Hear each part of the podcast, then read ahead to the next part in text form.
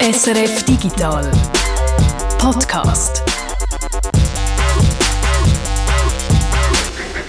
Der Tag, Freitag, das Datum, 5. November, der Podcast SRF Digital. So ist es, eine neue Ausgabe vom SRF Digital Podcast.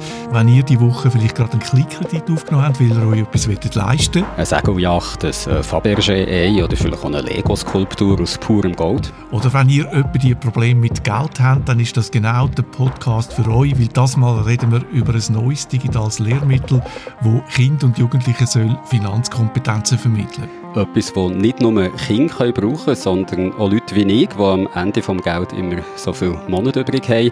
Zur Ablenkung reden wir aber noch über etwas Schöneres als Schulden, nämlich über Age of Empires 4, unser Game-Tipp dieser Woche. Ich bin Peter Buchmann. Und ich, der Jörg Schirr.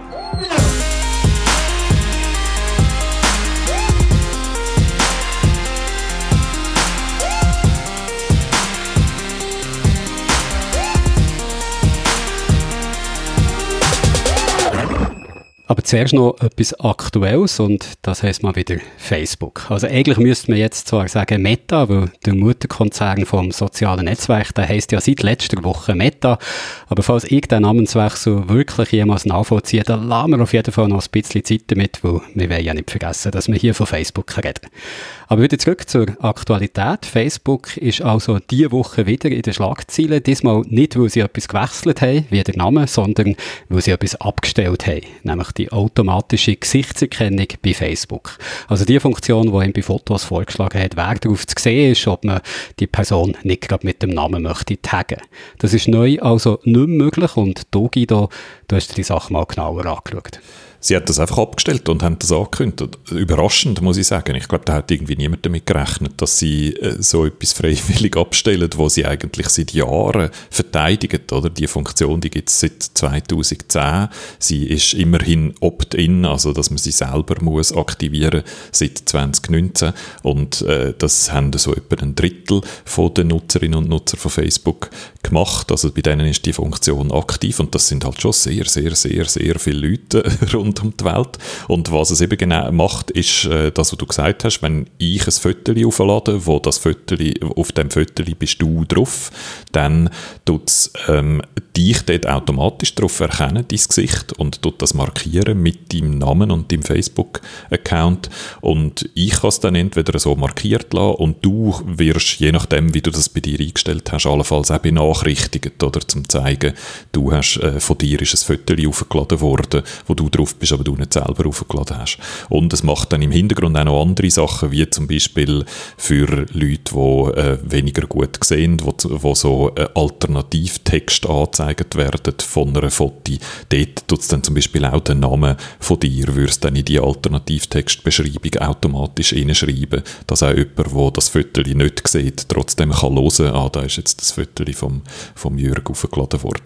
Und das alles haben sie jetzt gesagt, das machen wir jetzt nicht mehr. Also das automatische Erkennen von deinem Gesicht auf dem aufgeladenen Foto. Äh, wir hören auf mit dem erstens und zweitens die Daten, die wir im Hintergrund haben, oder? Wie sieht dem Jürg sein Gesicht genau aus und wie, also so der Fingerabdruck sozusagen von dem Gesicht, was es dann braucht, um dich auf Fotos zu erkennen, das löschen wir. Das hat Facebook versprochen, also dass sie nicht nur eine Funktion abschaltet, sondern auch die Daten, die diese Funktion bisher gesammelt hat, löschen bei sich.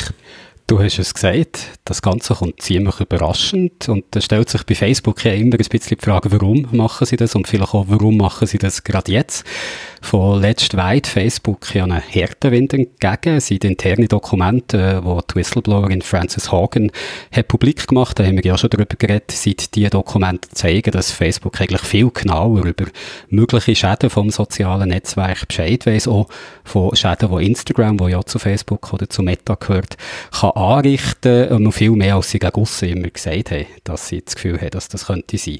In so einer Situation würde ich jetzt sagen, ist man ja froh um jede Art von guter Publicity und da liegt natürlich schon die Vermutung nach, dass sie die Gesichtserkennung jetzt abschalten, um sich so ein bisschen aussen als verantwortungsvolles Unternehmen zu präsentieren, oder? Das ist auch äh, meine Vermutung. Ja, wir können da nur wer weissen, oder? Sie haben das nicht so richtig begründet äh, in ihrer Ankündigung, äh, was da genau die Überlegungen sind intern. Ähm, dass jetzt so ein konkretes Verbot droht hätte, Seite, das äh, ist wahrscheinlich eher nicht so, aber trotzdem, das ist, die Funktion ist schon seit lang, lang, lang in Kritik, oder? Äh, und löst in dem Sinn natürlich auch Kosten aus, oder? Es hat mal eine, eine Buß gegeben von der FTC, das ist so die äh, äh, Regulierungsbehörde in den USA. Es äh, ist ein, ein, ein Verfahren hängig im äh, amerikanischen Staat Indiana, wo es um 650 Millionen Dollar geht. Also das ist einfach ein Feature, wo sie immer wieder haben müssen erklären, warum sie das haben.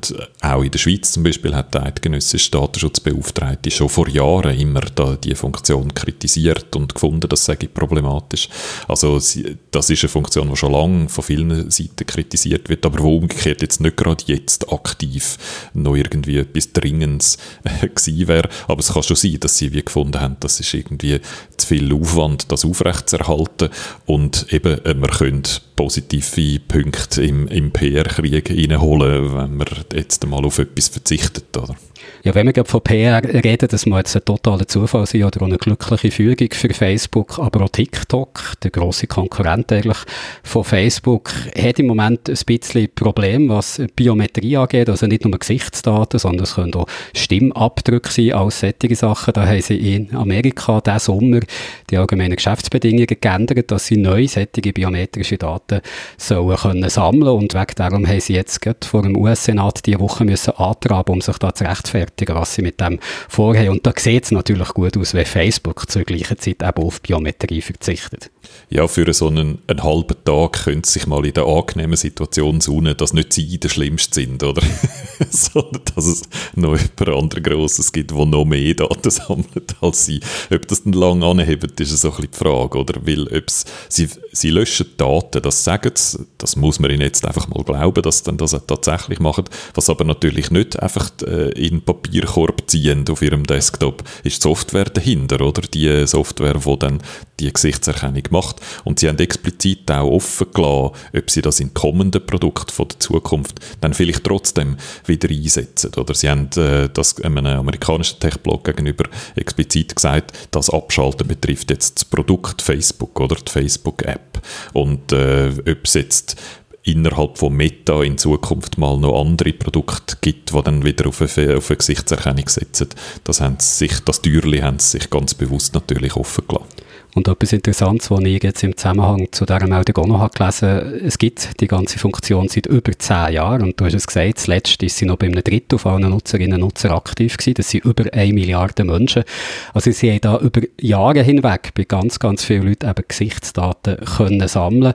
Und so wie ich das gesehen hat die Gesichtserkennung für Facebook jetzt nicht einen unmittelbaren finanziellen Nutzen, die müssen nicht nur wissen, wer wir sind dank diesen Daten, das wissen sie schon, sie wissen schon, was wir etwa machen, aber die Daten sind natürlich dazu können brauchen, ihre Algorithmen zur Gesichtserkennung zu trainieren. Und ich kann mir jetzt vorstellen, wo nach zehn Jahren Milliarden von Leuten, die haben vielleicht einfach auch genug Trainingsdaten gesammelt bis jetzt, dass sie die Sachen abstellen können. Und äh, die Algorithmen sind gescheit genug jetzt, dass sie sie dann später einem anderen Ort einsetzen könnten viel gelernt haben sicher, oder? Und ihre Software verbessert, da bin ich einverstanden. Und ich kann mir auch vorstellen, dass einfach so Aufwand, Ertrag nicht mehr gestummen hat, oder? Dass sie denken, ja, Geld verdienen tun wir ja mit Werbung und für Werbung brauchen wir natürlich die Verknüpfungen von Menschen zu anderen Menschen, oder? Das ist das Kernbusiness von Facebook. Wenn dich etwas interessiert und du mein Freund bist auf Facebook, ist die Chance groß, dass mich das auch interessiert. Also die Art von Verknüpfung, die ist zentral, um dann können Werbung anzeigen. Aber für das braucht man zwingend die Gesichtserkennung nicht, weil ja auch die Leute sehr gerne in den Produkten von Facebook andere Leute markieren. Bei Instagram ist das ja zum Beispiel üblich, dass man das einfach manuell macht, oder? Da ist jetzt die und die Person auf dem Foto, da braucht man eigentlich die komplizierte automatische Gesichtserkennung gar nicht. Die Leute machen das von alleine. Und auf der anderen Seite beim Aufwand steht dann eben, sich die ganze Zeit gegen Datenschützer und Kritik wehren und allenfalls Prozess betreiben und vielleicht einmal verlieren und dann aus der Portokasse zahlen. Und das ist irgendwie irgendwie einfach nicht mehr aufgegangen für sie und wenn man es dann gerade noch in einen äh, Gewinn äh, an der PR-Front ummünzen, dann äh, tönt das eigentlich nach einem guten Deal für Facebook.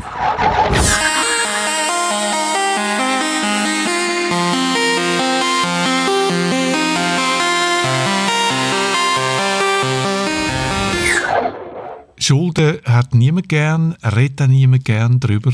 Dabei ist es gerade bei Jugendlichen ein wichtiges Thema. Leute zwischen 18 und 24 heisst, haben ein besonders hohes Risiko, sich zu verschulden und sie tragen, ob besonders lang an dieser Last, kommen von allein vielleicht gar nicht mehr daraus raus. Finance Mission World ist ein neues digitales Lehrmittel, wo das verhindern will, wo, wo die Jugendlichen auf spielerische Art Finanzkompetenz vermitteln.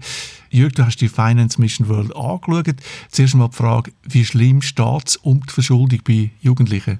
Da gibt es in der Schweiz leider kaum gesicherte Zahlen. Also das Bundesamt für Statistik, das führt zwar Statistiken zu der Verschuldung, aber die sind immer auf die Haushalte abgerechnet und das sagt natürlich wenig aus über die jungen Leute. Die leben ja meistens noch mit den Eltern im Haus und dann sind es halt meistens die Schulden der Eltern oder man kann nicht genau wissen, wem seine Schulden das sind bei diesen Zahlen. Ich habe auch mal bei verschiedenen Schuldenberatungen angefragt. Die gibt es ja zum Beispiel von der Caritas, aber auch von den Kantonen und bei der Schuldenberatung vom Kanton Zürich, da hat man mir gesagt, sie schätze so etwa 5% von allen Beratungsgesprächen werden den unter 25-Jährigen in Anspruch genommen. Ich habe auch noch schnell nachgeschaut, was das Betreibungsamt von der Stadt Zürich so für Statistiken hat und dort habe ich gesehen, dass im letzten Jahr, im 2020, in der Stadt Zürich sogar schon 10- bis 12-Jährige sind betrieben worden. Das sind natürlich Ausnahmen und ich denke, insgesamt ist das mit der Verschuldung der jungen Leute auch nicht so schlimm, wie sie in den Medien gerne dargestellt wird. Etwas, wo wir, glaube ich, später auch noch von dir werden hören. Aber aber das Thema ist eben trotzdem ein wichtiges. Sie hast schon gesagt, Studien sagen, dass gerade die 18- bis 24-Jährigen ein besonders hohes Risiko haben, sich zu verschulden, höher als bei allen anderen Altersgruppen. Und andere Studien, die stellen eben fest, dass genau in dieser Altersgruppe von den 18- bis 24-Jährigen das Finanzwissen, also die finanzielle Bildung, besonders mangelhaft ist. Finance Mission World wird das jetzt korrigieren mit einem neuen digitalen Lehrmittel. Wie muss man sich das vorstellen? Ja, Finance Mission World setzt auf die sogenannte Gamification. Da haben wir sie auch schon ein paar Mal davon gehabt. Kurz kann man einfach sagen, das Lehrmittel probiert seine Inhalte auf spielerische Art und Weise zu vermitteln. Du kannst das eigentlich als so schön farbiges Computerspiel vorstellen. Eins, das ich in der Schule jetzt ehrlich gesagt auch lieber hätte gehabt als trockenen Lesestoff, den du halt in Büchern findest. Kinder, Jugendliche, das Ganze ist so für 12- bis 16-Jährige gedacht, die bewegen sich in Finance Mission durch eine virtuelle Stadt. Da müssen sie an verschiedenen Orten verschiedene verschiedene Aufgaben lösen, wo Finanzwissen gefragt ist. Also sie lernen zum Beispiel, wie du das Budget aufstellst oder dass du für größere Anschaffungen auch mal musst sparen Dazu gibt es auch so kleine animierte Videosequenzen, die ihnen das auch noch so ein bisschen mehr beibringt. Und der Lehrer, die Lehrerin, der oder die kann am eigenen Computer mitverfolgen, wie die Schüler so vorwärts kommen, wer vielleicht irgendwo ein Problem hat und wer Hilfe braucht. Insgesamt behandelt das Spiel so die Themen, die im neuen Fach Wirtschaft, Arbeit, Haushalt vorkommen, wo der Lehrplan 21 neu eingeführt hat. Ein Lehrplan, der eben auch mehr Gewicht auf die Finanzkompetenz von Schülerinnen und Schülern legt. Hinter dem Lehrmittel steht der Verein Finance Mission, wo die Lehrer-Dachverbände von der deutschen und französischen Schweiz dabei sind, ein Teil davon sind, und die Kantonalbank äh, der andere Teil. Dass die Banken da bei einem Lehrmittel für die öffentlichen Schulen mitmachen, ist das nicht ein bisschen komisch? Das kann man wirklich kritisch sehen. Es ist nicht das einzige Lehrmittel, das in so einer Zusammenarbeit entsteht. Aber ja, es gibt Stimmen, die Bedenken äußern, dass Banken das Lehrmittel könnten brauchen, um Reklame für sich zu machen. Aber alle Beteiligten von Finance Mission sagen, dass das überhaupt nicht der Fall ist. Also, dass Kantonalbanken trotz einem Millionenengagement im hohen Bereich, dass die keinen Einfluss auf den Inhalt von dem Lehrmittel haben und dass auch die Daten der Schülerinnen und Schüler absolut sicher sind, also dass die nicht weitergegeben werden. Allerdings, neben so Grundsatzkritik, dass da eben Akteure aus der Wirtschaft bei einem öffentlichen Lehrmittel mitmachen, stellt sich auch noch eine ganz andere Frage kritisch, nämlich wie wirksam ein Lehrmittel wie Finance Mission World kann sein, wenn es um Schuldenprävention geht. Die Wissenschaft, die sieht nämlich keinen unmittelbaren Zusammenhang zwischen dem Finanzwissen von einer jungen Person und dem Risiko, sich zu verschulden. Also es ist natürlich nicht nur bei Finance Mission so, sondern auch bei herkömmlichen Lehrmitteln, die solche Kompetenzen vermitteln die Frage, ob solche Kompetenzen wirklich dazu beitragen können, dass sich die Jugendlichen weniger verschulden, da setzt die Wissenschaft, wie gesagt, eben ein grosses Fragezeichen dahinter. Das ist interessant, dass so das intellektuelle, rationale Finanzwissen, das nützt nichts, wenn es um Schulden geht. Also, dass es gar nichts nützt, das kann man natürlich auch nicht sagen, aber es ist einfach nicht der wichtigste Faktor, wenn es darum geht, Jugendliche vor Verschuldung zu schützen. Das haben verschiedene Studien angewiesen. Wichtiger, sagen die, sind die Normen und die Werte, die das Elternhaus im Umgang mit Geld und Konsum vermittelt. Also, was das da vorgelebt wird, was das die jungen Leute mitbekommen. Und wichtig ist es für die Eltern, Eltern auch so psychologische Faktoren zu berücksichtigen, wenn es darum geht, den Nachwuchs vor Verschuldung zu schützen. Also ein starkes Selbstbewusstsein kann da sehr helfen, auch Impulskontrolle, dass man eben nicht sofort alles kaufen will, was man haben will, nur weil man es haben will. Also wenn im Elternhaus andererseits eine sehr konsumorientierte Haltung vermittelt wird, dann ist eher der Fall, dass sich der Nachwuchs einiges verschuldet, auch wenn er eigentlich ein gutes finanzielles Wissen hat. Also wenn die sogenannte Financial Literacy, wie man das auch nennt, wenn die eigentlich da da wäre. Vor allem ist das der Fall, wenn man sich in einem Kollegenkreis bewegt, wo sehr materialistisch tickt, dann ist es gerade für Jugendliche mit einem geringen Selbstvertrauen wichtig, da mitzuhalten und sich eben auch alles zu kaufen, egal ob man das Geld hat dafür oder nicht. Dann ist der Tipp an alle Eltern also ein gutes Vorbild sein, den Kind einfach die richtigen Werte und Normen im Umgang mit Geld und Schulden zu vermitteln ja, was man vorlebt, ist sehr wichtig. Und was auch wichtig ist, wenn es um Tipps geht, ist mit den Kindern immer wieder über solche Fragen zu reden. Also, dass Geld kein Tabuthema sein am Familientisch und auch Schulden nicht. Gerade vielleicht auch, wenn die Eltern selber schon mal mit Schulden haben müssen kämpfen oder vielleicht immer noch am Kämpfen sind, dann ist es wichtig, das zu thematisieren, damit das nicht unbewusst eigentlich an die Kinder weitergegeben wird. Aber das muss man schon auch sagen, nicht nur mit Eltern, sondern auch ein Lehrmittel wie Finance Mission World Ace ist, kann natürlich das Verhältnis zu Geld und Konsum positiv beeinflussen beeinflussen. Also so kann man lernen, dass man nicht jedem Kaufimpuls gerade sollte nachgeben Und das ist eben bei den jungen Leuten besonders wichtig. Da kann ich zum Schluss vielleicht nochmal ein paar Zahlen bringen, diesmal vom Bundesamt für Statistik. Die haben nämlich gefragt, wie sehr, dass man der Aussage, manchmal möchte ich unbedingt etwas haben und kaufe es, auch wenn ich es mir eigentlich gar nicht leisten kann, wie groß Zustimmung zu dieser Aussage ist. Und die ist bei den unter 25-Jährigen fast doppelt so hoch wie bei der Altersgruppe drüber. Es gibt keine genauen Zahlen, wie stark das Jugendliche verschuldet sind, aber man weiß, dass es äh, bei Jugendlichen doch ein höheres Risiko gibt oder ein höheres Risiko genau, als bei das ist so. Und was eben auch ist, wenn du in jungen Jahren schon Schulden anhäufst, dann ist die Chance viel grösser, dass du lang dran drehst, als wenn dir das vielleicht später im Leben passiert, wo du dann doch schon ein höheres Einkommen hast und vielleicht auch durch ein Kontaktnetz leichter in der Lage bist, die Schulden können abzutragen. Darum ist es eben wirklich wichtig, dass die jungen Leute zum Ende die äh, Financial Literacy haben, aber wie wir gehört haben, das ist nicht das Einzige, es braucht vor allem ein gutes Elternhaus, das da die richtigen Werte und Normen vorlebt. Aber ich bin diese Woche ja nicht der Einzige gewesen, der geschaut hat, wie es so um die Finanzkompetenz der jungen Leute steht. Peter, du hast dich auch mit dem beschäftigt und wir haben es jetzt schon ein paar Mal gesagt, es gibt kaum genaue Zahlen zum Thema und darum hast du dir gedacht, gut, gehe ich doch einfach mal bei den jungen Leuten vorbei und frage direkt bei denen, wie es so steht, um Geld investieren und konsumieren.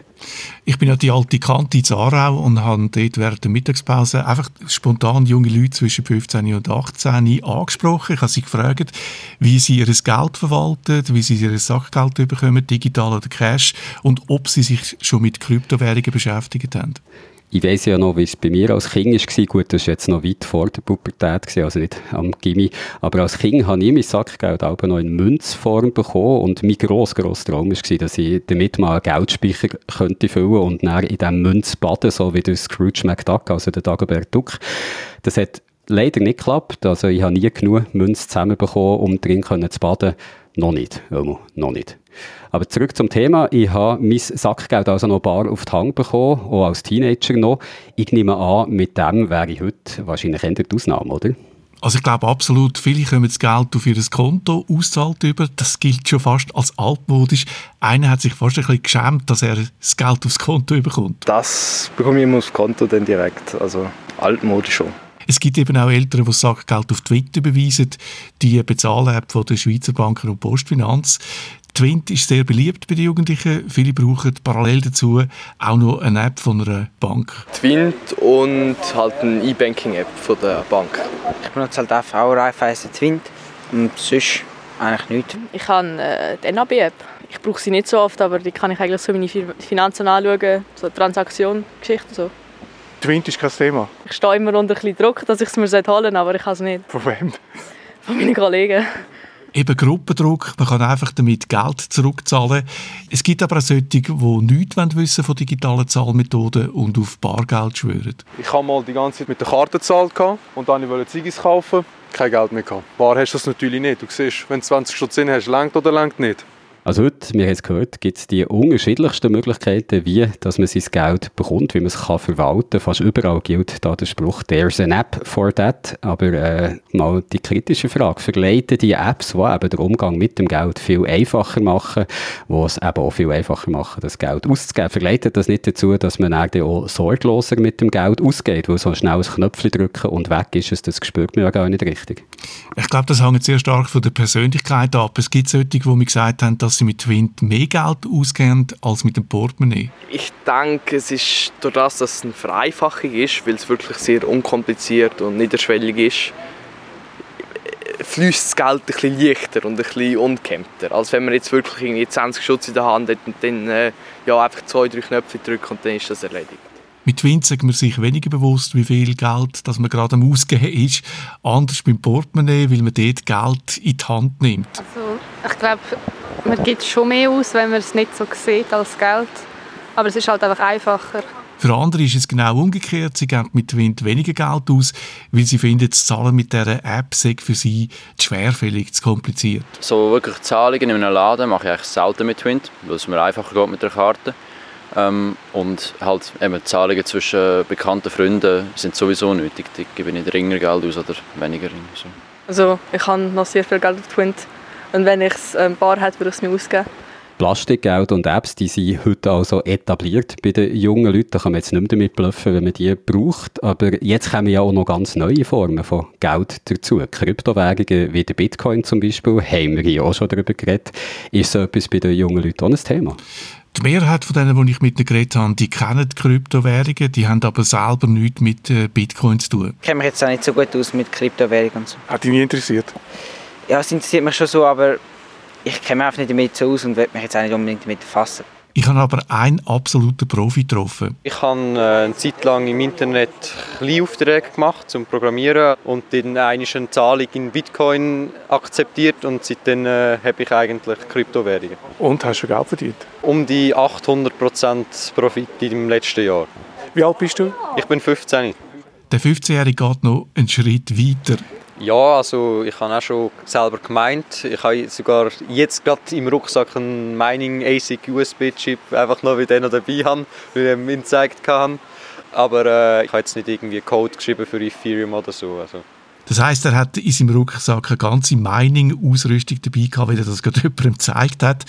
Auch andere Schüler aus der gleichen Klasse haben mir erzählt, dass sie schon mit Kryptowährungen spekuliert oder experimentiert haben. Da geht es zum Teil um ganz kleine Beträge, wo man investiert, einfach mal zum Ausprobieren. Ich habe mit 10 Stutz gestartet, 17, 60 plus kann ich so, ja, ich habe es gesehen, gut ist. Ja, weil es einfach so, es einfach so eine Phase gewesen, wo ich mal, ich es ausprobieren, ist auch gut gelaufen. Ich kann mich jetzt nicht beschweren, aber auf langzeittechnisch hätte ich auch keine Lust. Während der Schulzeit muss man am Handy sein, muss schauen, wie es läuft und für da keine Zeit. Mein Eindruck, wenn einer in der Klasse oder im Kollegenkreis Geld verdient hat mit Bitcoin, dann motiviert das natürlich die anderen, die lernen dann auch von ihm oder ihr, was es dazu braucht. Also ich denke schon, dass es doch inzwischen relativ viel gibt, die das machen.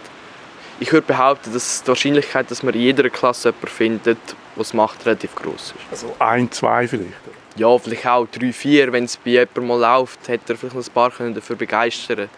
Die Umfrage ist natürlich nicht repräsentativ und mir es eben schon ein paar Mal gesagt, genaue Zahlen gibt es nicht, aber man kann sagen, dass es unter den Jugendlichen immer noch eine Minderheit ist, die mit Kryptowährungen experimentiert. Aber beim Stichwort mit Kryptowährungen experimentieren, da runzeln ein paar besorgte Eltern sicher schon die Stirn und fragen sich, stürzen sich die jungen Leute wegen all diesen neuen Möglichkeiten, wie man mit Geld kann umgehen und eben auch Geld kann verlieren, stürzen die sich vielleicht in die Schulden?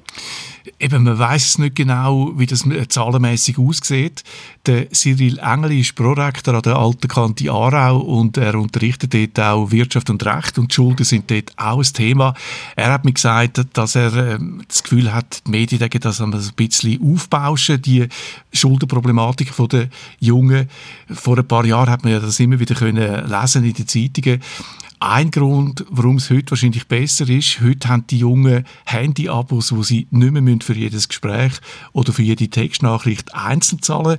Mit Telefonieren und SMS haben früher tatsächlich junge Leute Schulden gemacht. Also da können wir zum Schluss ja doch noch ein einigermaßen beruhigendes Fazit ziehen, glaube ich, auch mal, was deine Feldforschung an der alten Kante Aarau angeht. Es gibt heute äh, viele neue Möglichkeiten, Geld zu bekommen, Geld zu sparen, Geld zu verwalten, Geld wieder auszugeben. Also mehr Möglichkeiten, als wir früher hatten. Aber das heisst nicht, dass wegen darum alles schlimmer ist worden, gerade was finanzielle Abenteuer angeht. Es scheint, dass die jungen Leute heute eigentlich nicht riskanter mit dem Geld würden umgehen als früher.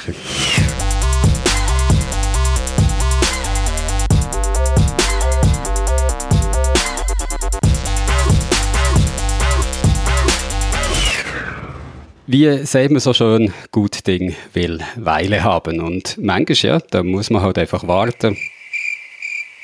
Und warten. Und warten. Und wenn euch das jetzt schon lange gedacht, dann stellt euch mal vor, wie es den Age of Empires Fans ist gegangen. Einem der beliebtesten PC-Games überhaupt. Ganze 16 Jahre haben die auf eine neue Ausgabe von diesem Strategie-Klassiker müssen warten. Und einer von diesen Fans ist jetzt hier bei mir. Es ist unsere Martina Gassner. Martina, wo das letzte Age of Empires im Oktober 2005 ist rausgekommen, da bist du ja noch ein kleines Kind gewesen. Aber mal im Ernst, wie gross ist die Sehnsucht nach dieser neuen Ausgabe bei dir gewesen? Ja, ich glaube, ich war mehr so ein pickliger Teenager. Gewesen. Aber nichtsdestotrotz, es ist unglaublich lang her. Und meine Sehnsucht ist ehrlich gesagt gross und klein gleichzeitig. Gewesen. Gross einerseits, weil eben der richtige letzte Teil, Age of Empires 3, ist 2005 gewesen, wie du schon richtig gesehen hast. Das ist eine unglaublich lange Zeit für PC-Games. Aber man muss auch sagen, es hat immer wieder irgendetwas gegeben. Zum Beispiel Remakes. Letztes Jahr das Remake von Age of Empires 3, das Jahr davor das Remake von Age of Empires 2. Und dazwischen hat es auch immer jensten Zusatzcontent gegeben. Also ganz auf dem Trockenen haben Age of Empire-Fans nicht müssen sitzen para und auch wenn ich da so als der Strategie-Fan gilt in der Redaktion, Echtzeitstrategie macht mir immer ein bisschen Mühe. Ich bin mehr so der rundenbasierte Fan. Also, ja, der ganz, ganz große Age of Empires Fan bin ich jetzt so nie gewesen. Also da haben die falsch angekündigt am Anfang, aber es gibt äh, ganz viele Age of Empires Fans und die sind, soweit ich das bis jetzt gesehen, eigentlich sehr glücklich mit dieser neuen Ausgabe, mit Age of Empires 4. Du hast das ja jetzt fließig gespielt, auch wenn du nicht der grösste Fan bist, wie du gesagt hast. Aber da würde es mich interessieren, wie das das gefunden hast und das interessiert mich natürlich auch, weil das ist ja die Persönlichkeitstyp, da kann man einfach nichts machen. Es interessiert mich, hast du mal wieder die Weltherrschaft an dich gerissen? ja, natürlich. Und darum gefällt mir eben Age of Empires schon ziemlich gut.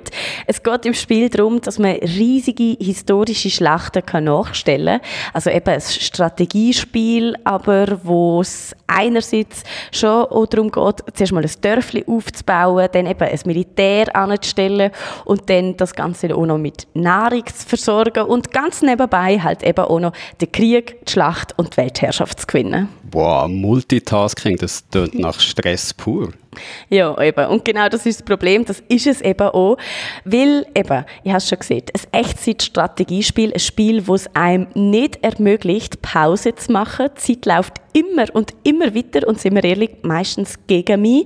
Äh, es gibt einen Haufen zu tun. Eben, äh, ein Krieg will gut organisiert sein und vor allem eben schnell, weil wenn man da zu lang am Dörfli irgendwie schöne Wege baut oder was auch immer, dann stehen Gegner plötzlich polternd vor unserem Tor. Es ist aber ein Prinzip, das seit 1997 eben wirklich richtig gut ankommt bei den PC-Gamer. Die mögen den Stress scheinbar. Und 2021 ist es offensichtlich nicht groß anders. Also Age of Empires 4 ist auf jeden Fall gerade auf Platz 1 der Steam-Charts eingestiegen.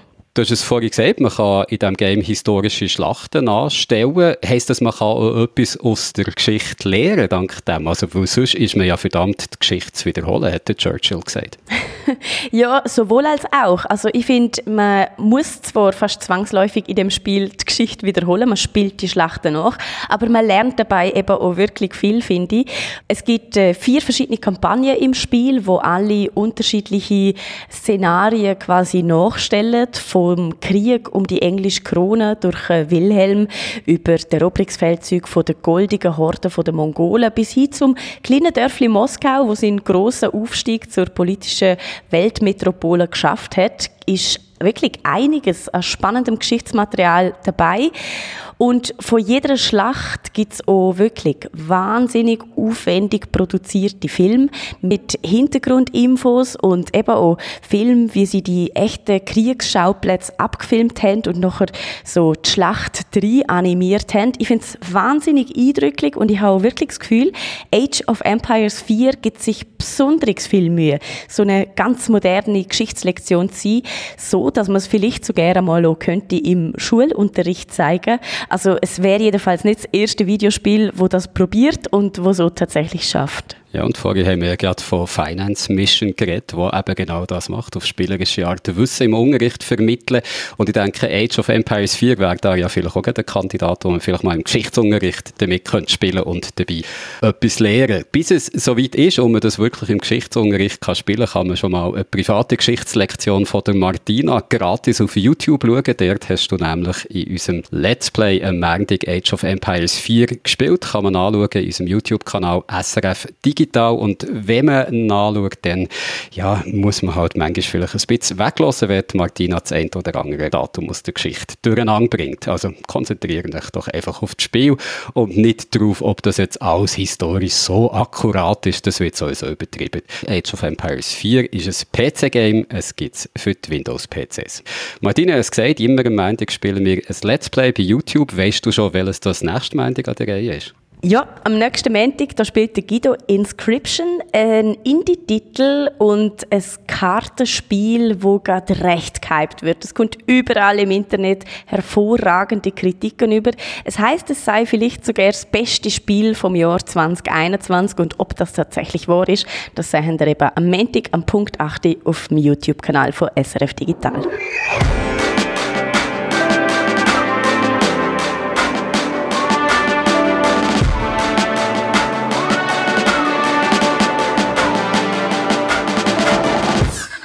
Ich kenne mich nicht besonders gut aus mit Schlager, aber es gibt, glaube ich, einen, der sagt, dass alles ein Ende hat, nur die Wurst hat zwei und ein anderer Schlager sagt, Abschied ist ein bisschen wie Sterben und Peter, genau so geht es mir jetzt, weil wir sind schon wieder am Ende von dem Podcast. Und bevor der Jürg jetzt noch anfängt zu brüllen, da ein Hinweis, ihr könnt den Podcast bewerten, in eurer Podcast-App vielleicht oder auf einer Plattform wie iTunes oder Spotify. Und jede von diesen Bewertungen hilft uns, prominenter angezeigt zu werden und besser gefunden zu werden. Darum, wer es noch nicht gemacht hat, bewertet uns doch, aber bitte nicht streng, weil mir ist ja sowieso schon umzurennen. Oh, da hat offenbar die Herbstmelancholie einen voll im Griff und bevor der Jürg jetzt noch ganz zusammenbricht, noch schnell Tschüss und bis nächste Woche. Tschüss zusammen. Mein Leben ist so leer nach dem Podcast. Tschüss.